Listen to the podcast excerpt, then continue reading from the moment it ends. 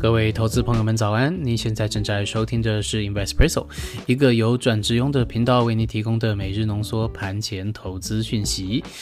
那在这个讯息爆炸的年代，让我们每天早上陪您用一杯咖啡的时间，浓缩今天进场之前你需要知道的要闻。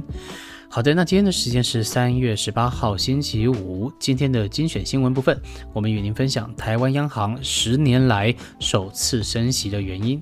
那请您听到最后，或是说点击 YouTube 下方的时间轴，可以跳到指定的位置。OK，那我们的独家课程《七个投资习惯》也在 Press Play 平台上线了。您是否听过很多理财课程，但是学完之后仍然卡卡的不太顺？其实很多时候我们缺的不是技术，而是投资的习惯，还有身体的记忆。我们的课程提供给您专业投资人需要培养的七个投资习惯，并且我们帮您过滤出杂质，用好吸收、好理解的方式，让您培养投资人的盘感以及好习惯。那欢迎您到 Press Play 平台上面搜寻《七个投资习惯》，或是点击描述栏的链接来做参考。好，好的，那先跟您报告一下昨天的台股行情。先说一下大局的一个局势。那美国呢，确定要升息一码，基本上符合市场的预期。所以说，美国在前一天晚上全面大涨。那台股在昨天啊，也是开高走高，全职王台积电直接弹了四个 percent。那电金传各种产业通通都是百花齐放。那昨天呢，上市公司一千一百家里面，大概有一千零二十三家是上涨的。哎，还是蛮猛的。那成交值呢，也直接放大到四千零八亿元哦。那如果我们观察三大法人的变动的话，可以看到外资已经是终止是连卖了，那回头买超四百四十八亿元。那投信呢是小幅买超零点二亿元，是连三十二买。那三大法人加起来的话，大概是买超五百亿左右。OK，好，再看一下指数的部分。那加权指数呢是上涨五百零七点，收实体的红 K，一举突破了年线哦，创下了史上的第三大涨点。哦，怎么觉得最近经常都是破世界纪录之类的？OK，好，我们再看一下贵买指数 OTC 是上涨七点三点，也是收实体的红 K。那新台币呢是收在二十八点一九元。是升值了零点二九元，所以看来跟外资的动向还是蛮一致的。好，再来看一下族群的焦点，那大多呢其实都是反弹的态势。看一下强势的前三名，分别是航运、电子还有电机机械。那弱势的前三名，诶，其实弱势的也都是在涨的啊，只是没有涨那么多。那有水泥、食品还有塑胶这三个都是有涨的，但是没有涨那么多。好，再来看一下成交比重，那成交比重前三名分别是电子百分之五十一，航运百分之二十五，金融保险百分之四。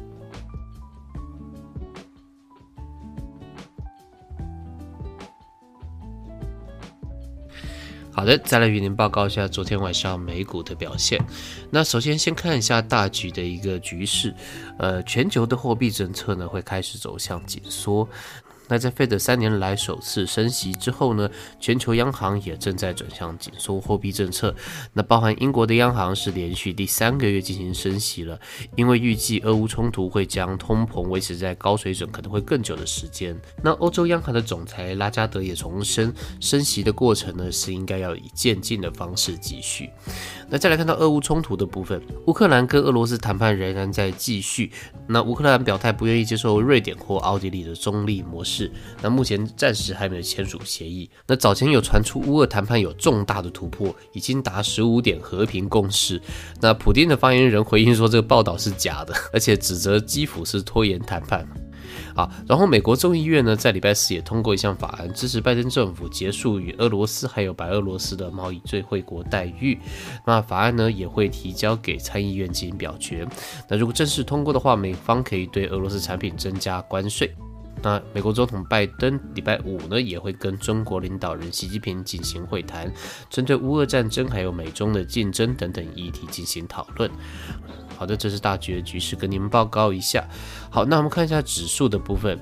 那道琼指数呢是上涨四百一十七点，收实体红 K，目前是连三红喽，哦，已经是不错的一个情况。再来是看纳斯达克指数上涨一百七十八点，也是收实体的红 K。费城半导体指数呢是上涨二十四点，收实体的红 K。那布兰特原油指数呢倒是在连日的下跌之后上涨了，目前在一百零六元上下浮动。好，我们观察族群的部分，强势的族群包含有其他能源资源、农业以及生物科技。那弱势族群部分只有一个是在跌的，是银行在跌。那其他的话就是也有涨，但是涨的没那么多，是多元化金融服务以及公共事业受管制。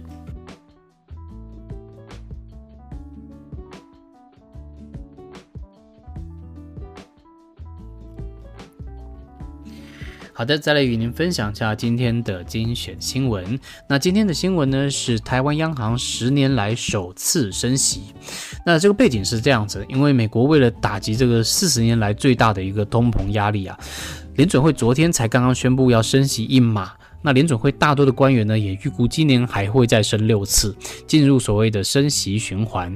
那台湾央行呢，在昨天下午就立刻表示，诶，它也会跟着升息一码，跟美国的幅度一致。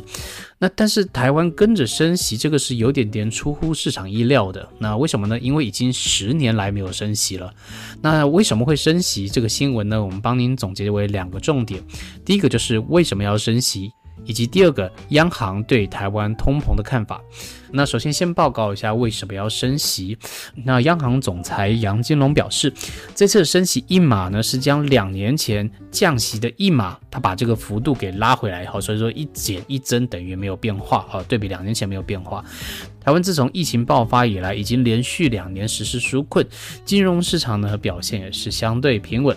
那杨金龙也表示，新台币呢从二零一九年开始连续升值，从三几块一直升值到二十七点六元，更被外界点名是这个亚洲最强的亚洲天王货币，最强的货币。那杨金龙认为呢，这事实上就是紧缩的一个表现。